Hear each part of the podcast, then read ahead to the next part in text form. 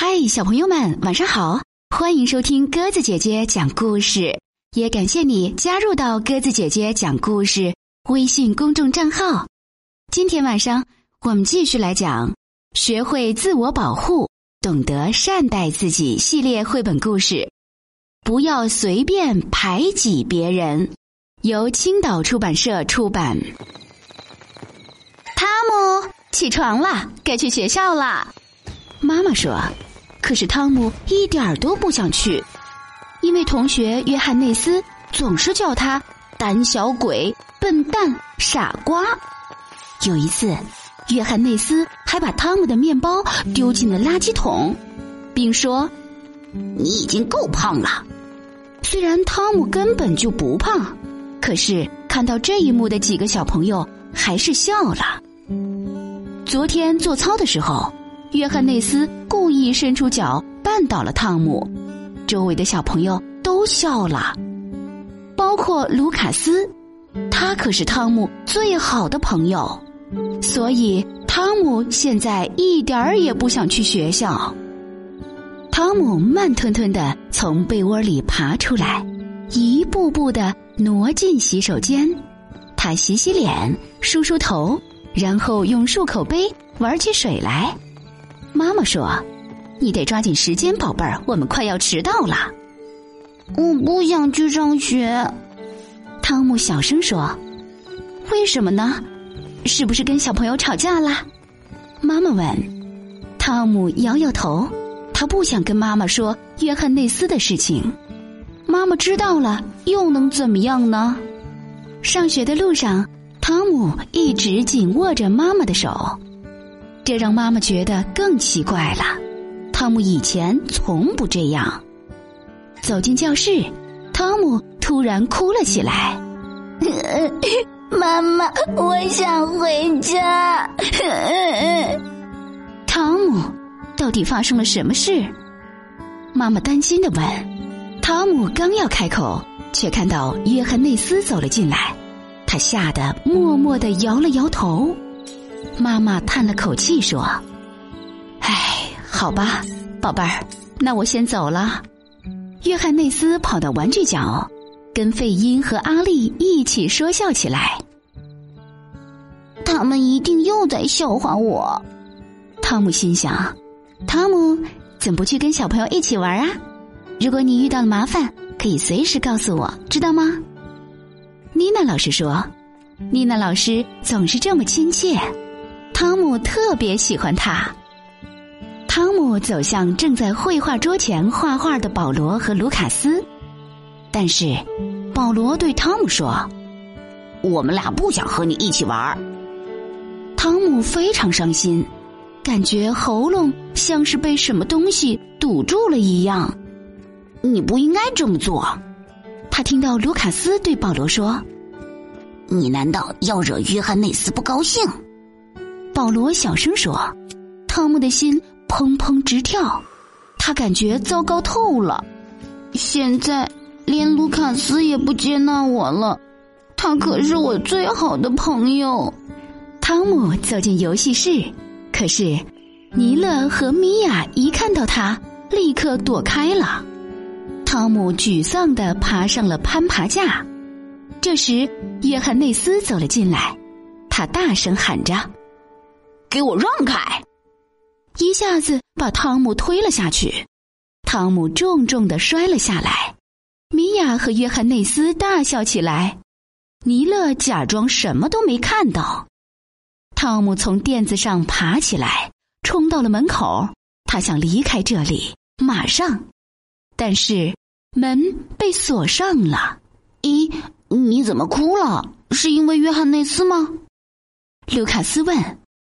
汤姆轻轻的点了点头，他悄悄告诉卢卡斯：“约翰内斯把我从攀爬架上推了下来，摔得我好痛。不能再这样了，我们去告诉妮娜老师吧。”说完，卢卡斯站了起来。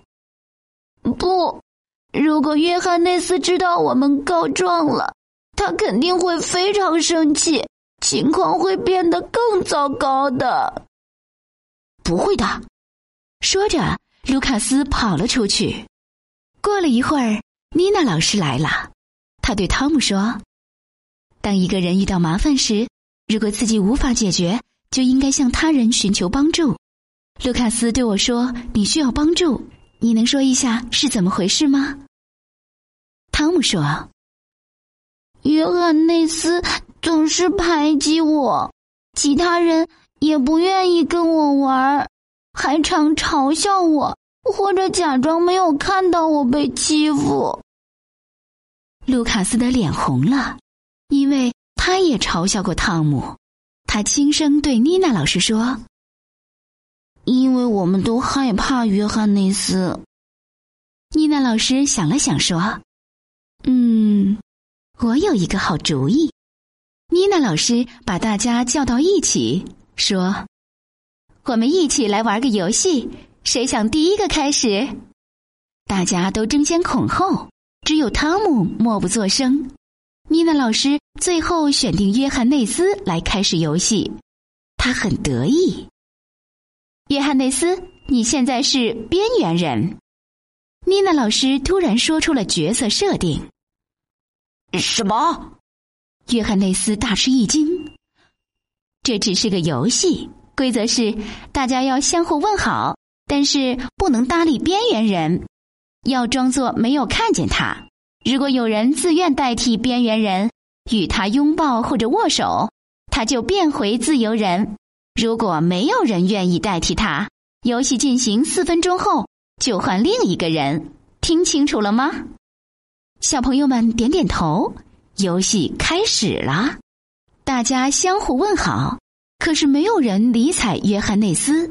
他变得焦躁不安。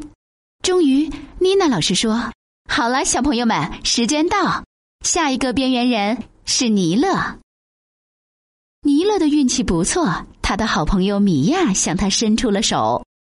游戏继续进行，一些小朋友被老师或其他小朋友主动代替，一些小朋友在四分钟后被指定的人代替。